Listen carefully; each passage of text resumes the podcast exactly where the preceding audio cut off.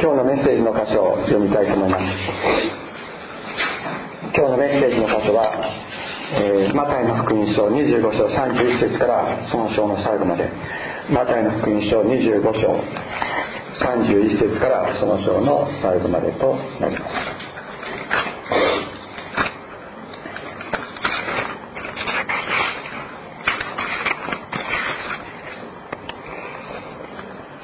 マタイの福音書25章31節。人の子がその栄光を降りて全ての御使いたちを伴ってくる時人の子はその栄光の位につきます。そして全ての国民の民がその見舞いに集められます。彼は羊飼いが羊とヤギとを分けるように彼らをより分け羊を自分の右にヤギを左に置きます。こうして王はその右にいる者たちに言います。さあ私の父私の父に祝福された人たち世の初めからあなた方のために備えられた御国を継ぎなさい。あなた方は私が空腹であった時私に食べるものを与え私が乾いていた時私に飲ませ私が旅人であった時私に宿を貸し私が裸の時私に着るものを与え私が病気をした時私を見舞い私が牢にいた時私を訪ねてくれたからです。するとその正しい人たちは答えています。主よいつ私たちはあなたが空腹なのを見て食べるものを差し上げ乾いておられるのを見て飲ませてあげましたか？いつあなた方が旅をしておられる時たまらせてあげ裸なのを見て着るものを差し上げましたか？またいつ私たちはあなたのご病気やあなたが牢におられるのを見てお尋ねしましたか？すると王は彼らに答えています。誠にあなた方に告げます。あなた方がこれらの私の兄弟たちしかも最も小さい者たちの一人にしたのは私にしたのです。それから王はまたその左にいる者たちに言います。呪われた者ども私から離れて悪魔とその使いたちのために用意された永遠の日に入れ。お前たちは私が空腹だった時食べるものをくれず乾いていた時に飲ませず私が旅人であった時にも泊まらせず裸であった時にも着るものをくれず病気の時に時や牢にいた時にも尋ねてくれなかった。その時彼らは答えています。主よいつ私たちはあなたが空腹であり乾き旅をし裸であり病気をし牢におられるのを見てお世話をしなかったのでしょうか。すると王は彼らに答えています。誠にお前たちに告げます。お前たちがこの最も小さい者者たちの一人にしなかったのは私にしなかったのです。こうしてこの人たちは永遠の計画に入り正しい人たちは永遠の命に入るのです。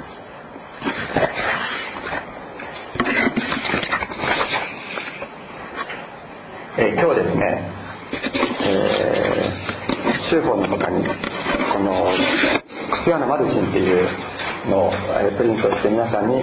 お渡しいたしました。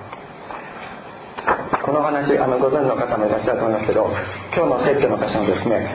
ベストメッセージと言えるような、えー、とても分かりやすいあのトレストイが書いたものです、えー、よかったらですねあのメッセージを聞いた後に読んでいただきたいと思いますが、えーと、これを全部読んでメッセージにしても構わないわけですがあのまたあのゆっくり読んでいただけたらありがたいと思います、えー、先週私たちは今日の箇所の前に書かれているタラントの例えについて学んで、えー、イエス様が私たち一人一人に与えてくださっているタラントっていうのは何か。それは人なんだというあのメッセージをさせていただきました。イエス様がご自分の宝としていらっしゃる。その尊い一人一人を私たちに託してくださっている。多くの人が託されている場合もそういう人もいるだろうしあるいは一人の人をこの人を本当に大切にしなさいと言って託されている人もいる。しかし与えられた能力に従って一人一人を大切にしなさいというメッセージをさせていただきました。まあ、それをですねちょっとあの宣伝も兼ねてインターネットで皆さん聞いてくださいというふうにこう流しましたらあの非常に多くの人がこう聞いてくださいましてある方からこういうあのご返事をいただきました。つい最近あの近くにある方が引っ越してこられて非常に孤独な人であるそしてあの話し相手もなく友達もないという話を聞いた。ひょっとしたら神様がこの方私の私にタラントの方として与えてくださったのかもしれませんというそういうあのコメントをくださいました。本当に。私たちの家族を含めてすぐそばにいる者たちまずすぐそばにいる人たちを本当に大切にするものでありたいと今朝もう一度思わされています。今日の箇所は、え23章から始まって25章まで続いたイエス様の最後の説教の最後の部分であります。言うならばですね十字架に向かわれるイエス様のその宣教活動の結論とも言うべきところになるわけです。私の兄弟たちしかもその最も小さい者たちの一人のためにする技が永遠の命に入るのかそれとも永遠の刑罰に入るのかを分ける重さを持つとおっしゃっています。タラントを人と理解するならばこれはその続きでそのまま理解することができる箇所だと内容だと思います。与えられたタラント人を大切にする彼ら彼らを生かすとはどういうことなのかということを具体的に教えておられるからです。それは私の兄弟であるこの最も小さい者のの一人が空腹であった時その人に食べるものを与え最も小さい者のの一人が乾いていた時その人に飲ませ旅人であった時に宿を貸し裸の時着るものを与え病気をしていた時見舞い牢にいた時尋ねることだというのです。この最も小さいものこそ私自身なのだとイエス様はおっしゃっています。この小さいものにこれらのことをするならそれはイエス様に使えることと同じなのだ。同じとみなされるっていうんじゃないんですね。同じと同じこととみなされるということではなくその技こそイエス様ご自身に対する技そのものなんだとイエス様はおっしゃっているのです。終わりの最後の審判の時それそれがいつ来るか私たちには分かりません。ずっと後かもしれない。しひょっとしたら明日かもしれない。これこのことによって裁かれると言われる時恐怖を覚える人が多いと思います。どうしてかって言ったら私たちはこの私も例外ではなく助けてあげたいけどでもねっていうことを一度や二度じゃないです。もっともっとたくさん経験し多くの人を見過ごしてきたことがあるからです。しかしイエス様は私たちがそれを抱くためにこのことを語っておられるのではありません。聖書を丁寧に読むと何ておっしゃっているか。この小さい者たちの全てにとイエス様おっしゃったか。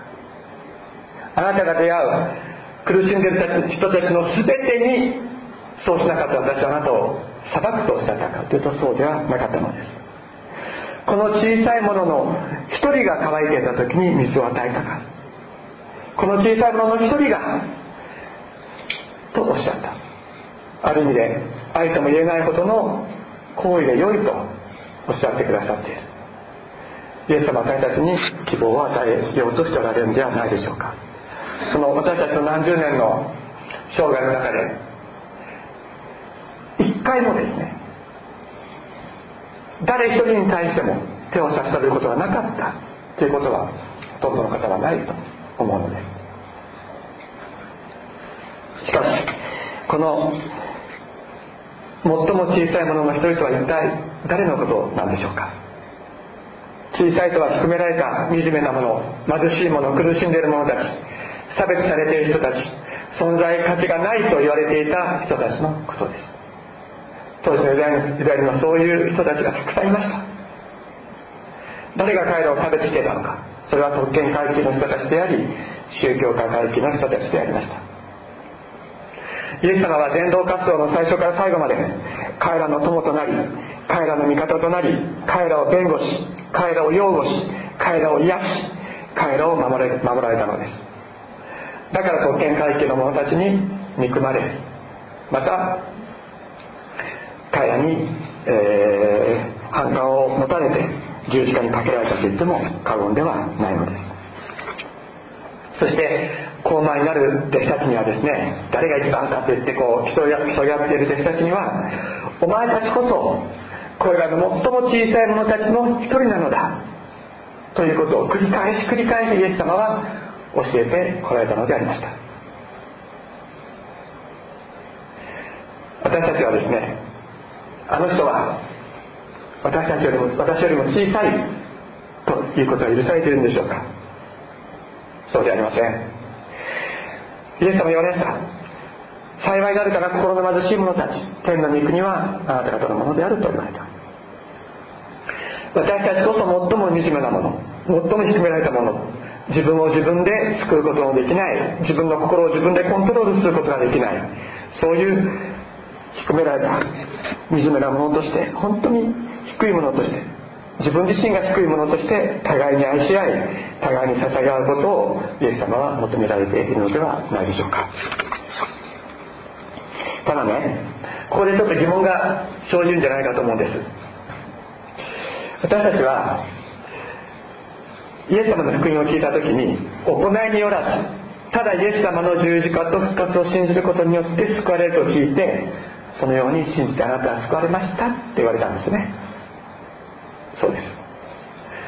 どんな行いも罪をあがなう力はないと私たちは聞きまたそう信じてきました。ところがイエス様はここで最も小さいものの一人に行う技が永遠の命に匹敵するだけの重さがあるとおっしゃっている。じゃあ私たちはイエス様を信じなくてもこのような技だけをしていれば救われるのか。どうなんでしょうか。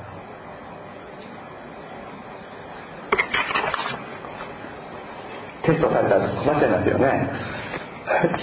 えどっちなんですか？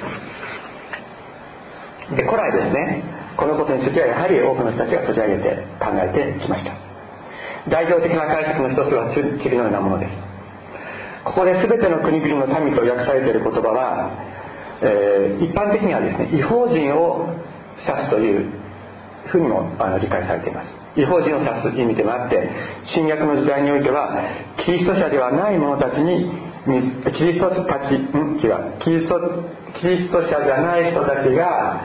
キリスト者たちに水を与え宿を貸し牢獄に見舞い病気の時に訪ねる。というのは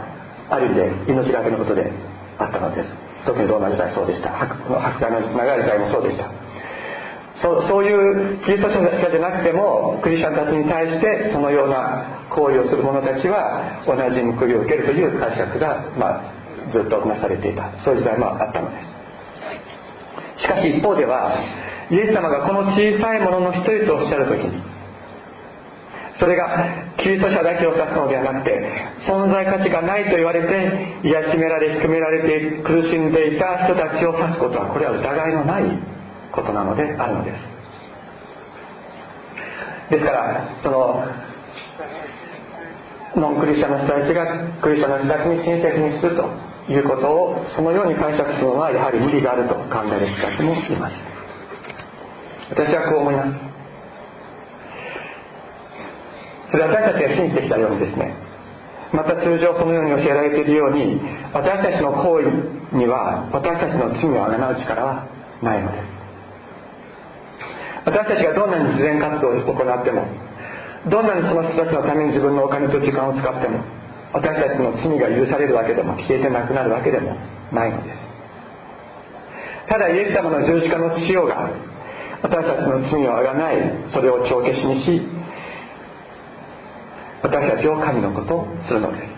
行いのない者たちを義とするイエス様の恵みがこの私たちを救ったのです。しかしイエス様に出会うチャンスがなかった人たちイエス様の福音を聞かずにこの世を去っていかなければいけない人たちもたくさんいます。そのような人たちがこの小さいものの一人を助ける技を行う時イエス様はそれをイエス様を信じることと同じことと見てくださる。ということなのです。それはその小さいものの中にいるイエス様ご自身に仕えることでありそのイエス様に仕える者たちをイエス様はご自分の民としておられるからです。そして決して私たちが忘れてならないのはイエス様はそのようにして知らずにイエス様に仕えた人たちのためにも十字架にかかって死に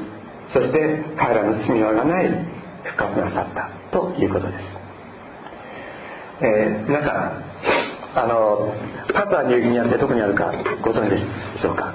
前もちょっと書いたかもしれませんけどもオーストラリアのちょっと北にあるですね。あの赤道直下の国です。私はそこに今から一番最初には二十数年前に、えー、行きました。であの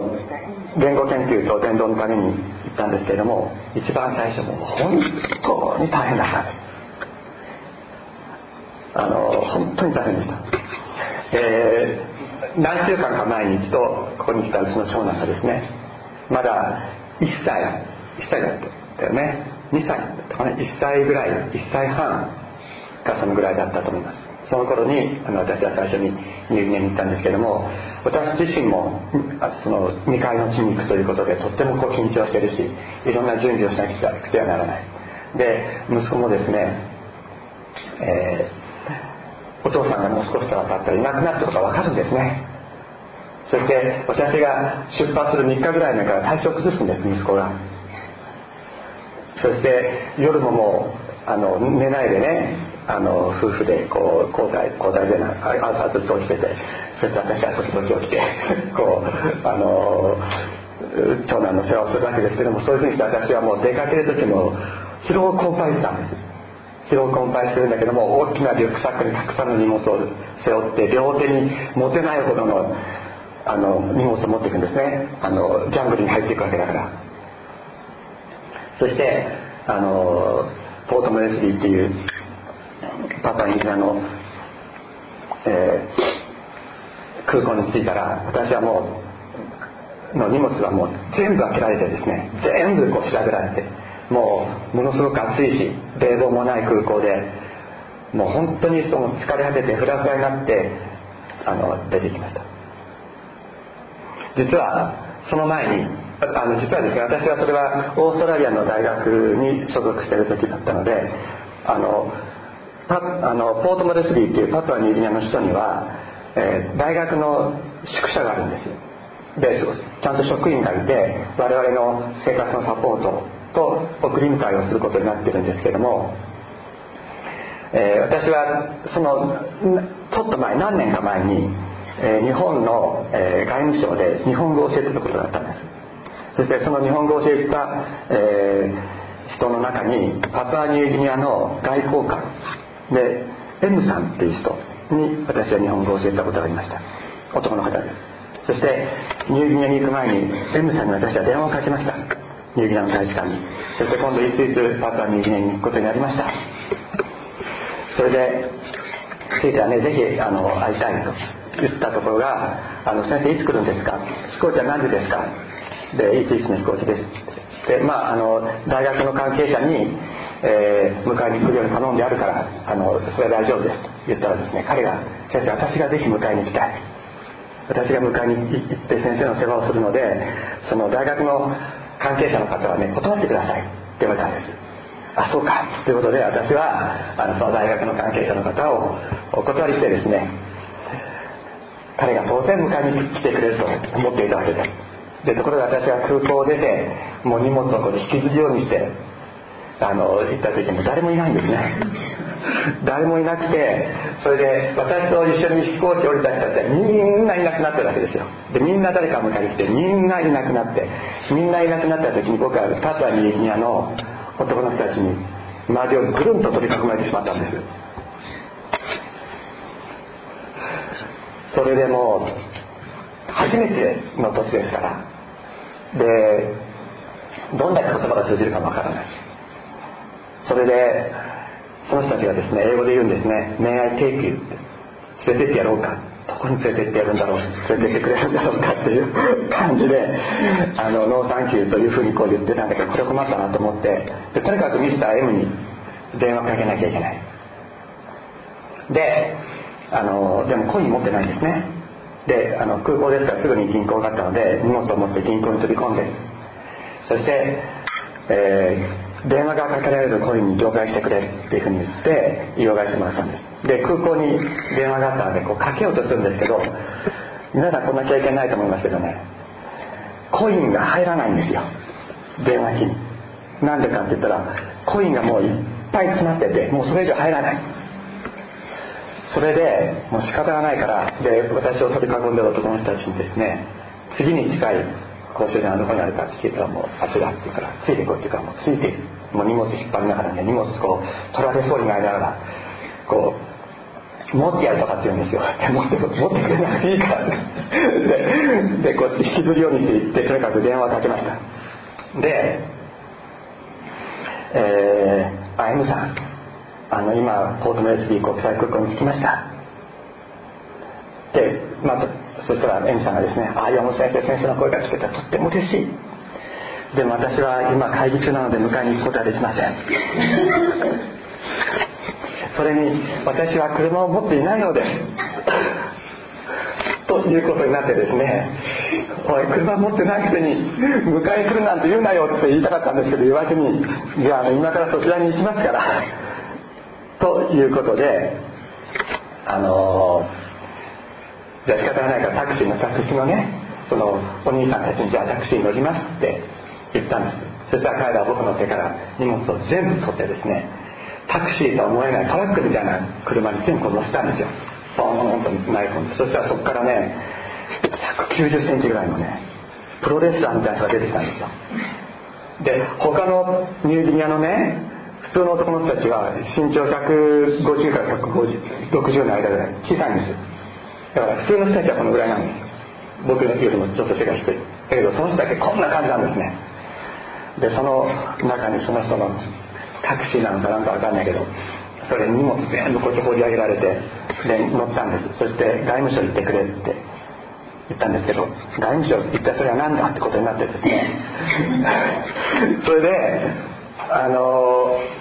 行き先も分からずに彼は発信しました。ででしばらく行ってですね、えー、まあ無線でやってるんですよ。外務省って何だってどこにあるんだっていうふうにやってまあ一応行く行く気なんだなと いうことで、えー、まあ着くだろうと思ってたんで、まあ、気が付いた時には当然メーター回ってなかったわけです。でしばらく走って着いてそして30キナって言われたんですね。30キナっていうと当時の換算で言うと6000円。それでいやそれはないだろうと。あの10キナぐらいだと思って私はあのちょっとね10キナぐらいのはずだと思って言ったらそこで押し問答になってで結局20キナになってあの降りたんです本当怖かったですけど、まあ、そこで20キナなんて降りてそしてあの外務省に入ってですねミスター M, ミスター M 頼むと言ったらあのなかなか出てこないんですよ。とにかく受付の人がまず出てこない受付の人を呼び出すまでに40分ぐらいかかったんですね。それで受付の人が来てミスター M に会いたいですからお待ちくださいということで。それからまた何十分も待たされて3階まで行ってください当然エレベーターもないので荷物を持って3階に上がったら、まあ、ミスター M が椅子に座ってゆっくりしてたんですね。それであのまあいろいろ話をしてもっと先生本当に会えて嬉しいと本当に来てくださいました、まあ、そういう話から始まってずっとその話がずっと続くんです。その嬉しい話がずっと続いてでまあ私はミスター M にあのビザをあの延長してもらわなきゃいけなかったのでその手続きの話とかそういう話をしたら、まあ、それで時間がこうどんどん経っていくんですね。そして M さんが「先生岩本先生私はもう先生に会えて本当に嬉しい。先生と一緒にビール飲みたい」って言うんですね。それでまあ分かりましたいいですよって。言ったんですけどもそれそれからまたずっとそのどういう話をしたか全然覚えてないんですけどもずっといろんな話を彼がしてであのどんどんどんどん時間が経っていくわけです。私は昼過ぎにあの 2, 時か何か1時か2時かそのくらいに入園着いたんですけどもずあのずっと時間が経っていく。それであの夕食とかですねそういうものは全部自分で買ってスーパーとかあのマーケットで買ってそして宿舎に入って自分で漁師しなければいけないことになってた。食事は出ないんです。もちろん水なんかも買わなければいけない。でところが彼がどんどんどんどん時間が時間が経っててですねもう日がこう暮れていくんです。で M さんあのビールはどうしましたか？って聞いたんです。それとあこれから冷やしに行きます。っていう感じででも僕もこう時間がねこうもうなくなっていくととにかく大学の宿舎に行かなかったらとっても大変なことなんです。で暴漢が夜になったら街にあふれるんですね。そしてあの番犬用に飼われていたあの大型の犬大型犬があの飼い主の引っ越しとともに野に放たれてですねそんなのが群れで徘徊してるんです。あのニューギニアのその首都もう日が暮れたら外なんかとても歩ける状態にならない。それでもうとにかく日が暮れる前にあの宿舎に着かなければいけない。食べ物も買わなければいけない。でところが M さんはとにかくじゃあ今からビール冷やすからみたいな感じになってですねあの M さんもう冷えてなくていいから今そのままあったかいまま飲もうっていうことになってもう暑いですからね。40度ぐらいありますからもう体温よりもあったかいビール。を一口口に私は口に含んだ途端本当に動けなくなっちゃったんです。それまでの緊張とそれまで寝てない何日も寝てない緊張もあるでそれで一口ビールを口に含んだ途端もうそれでもねもう本当に動けなくなっちゃった本当に困ったなとそれでとにかく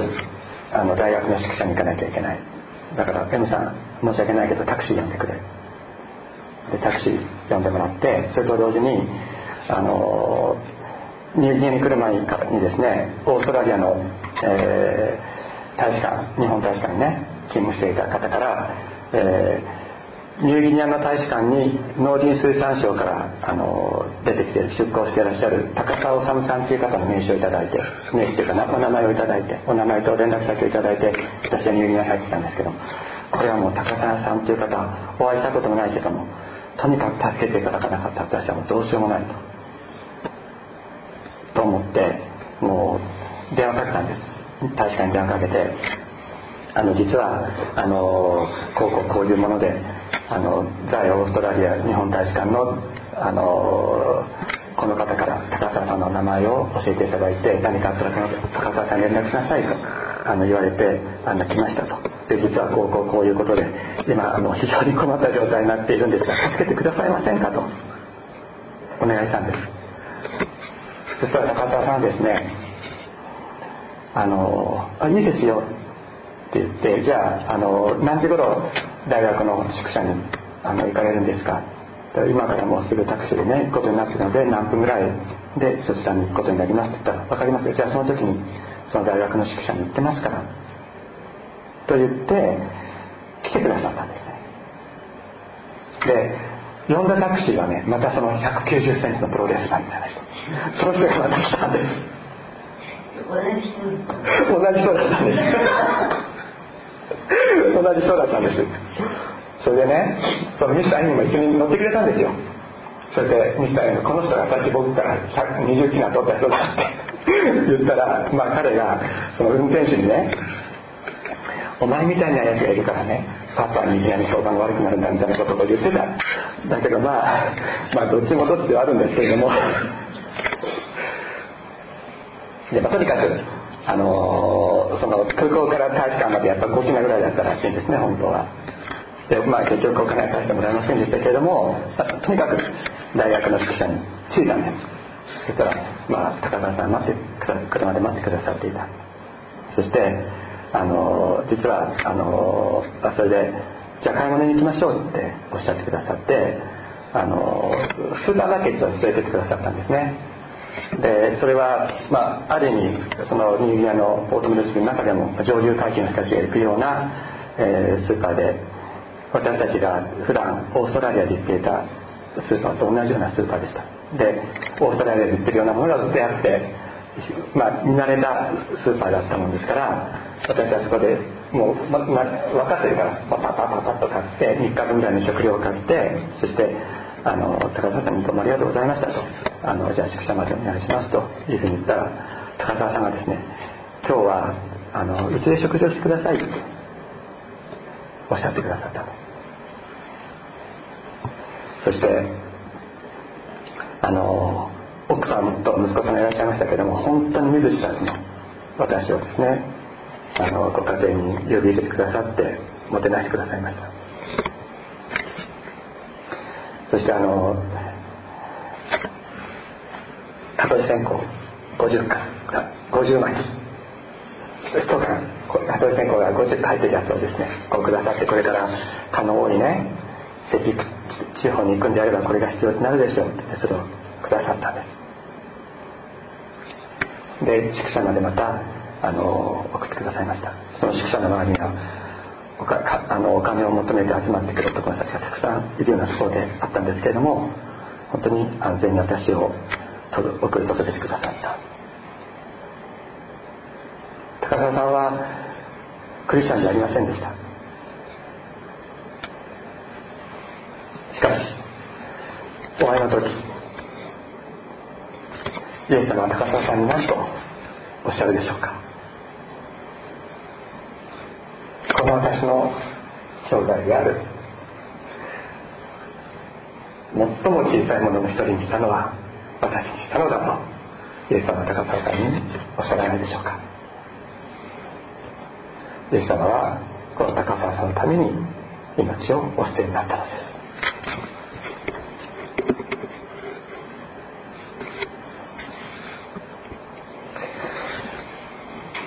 私は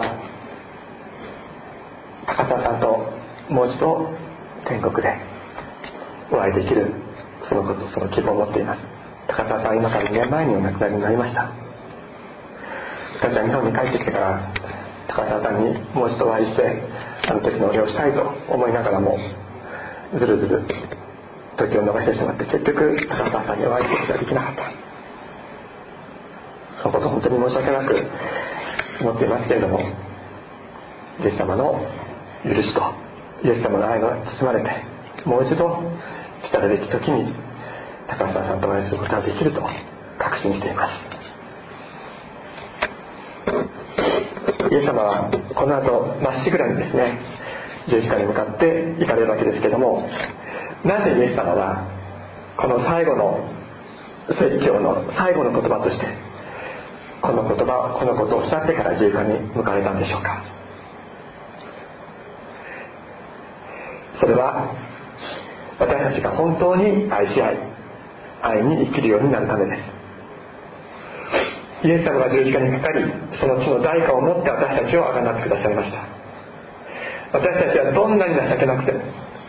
自分で自分をどんなにダメだと思っても不完全不十分と思ってもまた罪深くてもイエス様の十字架によってあがなわれ救われて神様の前に完全なもの清いものイエス様の完全さを完全さと同じだけの完全さを持つものとして神様の前に受け入れられているのです。もう私たちはですね自分が救われるために何もすることがないのです。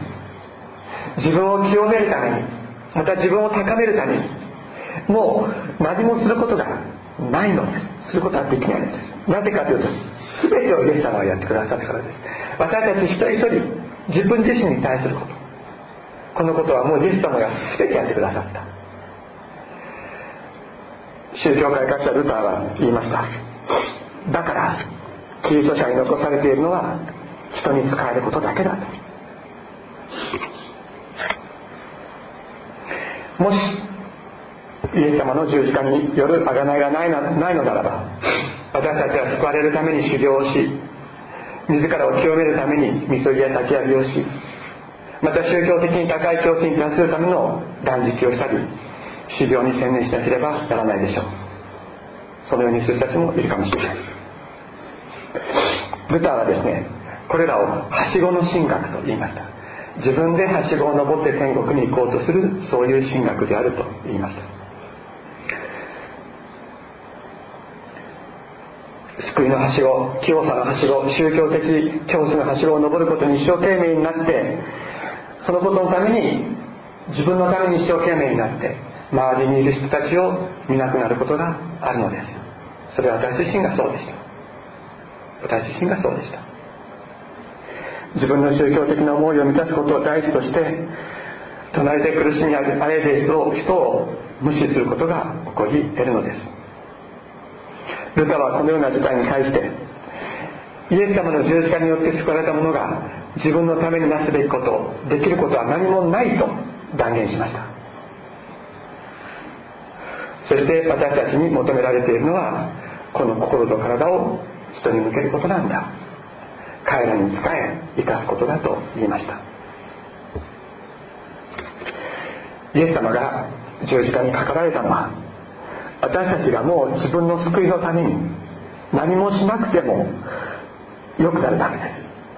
私たちが自分の救いのために生きなくても良くなるためなんです。そしてイエス様が愛してくださったように互いに私たちが愛し合うためです。互いに低いもの小さいものとして愛し合い生かし合うためです。第2コリントの5章15節にこういう言葉があります。キリストが全ての人のために死なれたのは生きている人々がもはや自分のためにではなく自分のために死んでよみがえった方のために生きるためだ。そのことこそイエス様が愛しておられる最も小さいものの一人を自分自身も低いものとして助け生かすことだというのです。私たちは先週マザー・テレサの祈りを読みましたけれどもそれを今週もですねもう一度あの司法にいい場所ときましたのでこれを読んでご一緒にお祈りしたいと思います。幸いの死を病んでいる人はあなたの大切な人。今日もいつも病人一人一人のうちにあなたを見ることができますように。看病しながらあなたに仕えることができますように。イライラと短気な人気難しい人理屈に合わないことを言う人自分の身には好ましく思えないこうした人の中におられるあなたを見分けてこう言えますように。我が患者イエス。あなたに仕えることはとても嬉しい。主よこのように見る信仰をお与えください。そうしたら仕事は少しも単調ではなくなるでしょう。貧しく苦しんでいる人々の気まぐれを温かく温かくユーモアのうちに受け止めその人々の願い事を満たすことに絶え間ない喜びを見出すものとなるでしょう。愛する病人さんあなたがキリストを表しているとなればあなたは二重に親愛な方となります。あなたを世話することが許されるのは私にとって特別な恩恵です。神であるお方よあなたはイエス。私のお世話する患者の中におられます。どうか私に対しても一人一人の患者イエスが忍耐深いイエスとなって私の数々の落ちとは多めに忍びあなたの大切な一人一人の病院のうちにおられる。あなたを愛しあなたに仕えようとしている。この志だけを見とってくださるようにしてください。主よ今もいつも私の信仰を強め深めてください。私の努力と仕事を祝してください。お祈りしましょう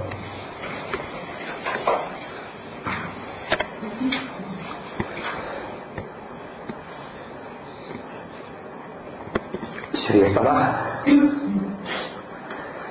あなたの温かいご愛を心から感謝します。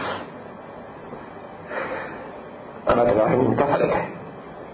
私たちもあなたが与えてくださっている尊いお一人お一人に使うことができるようにしてください。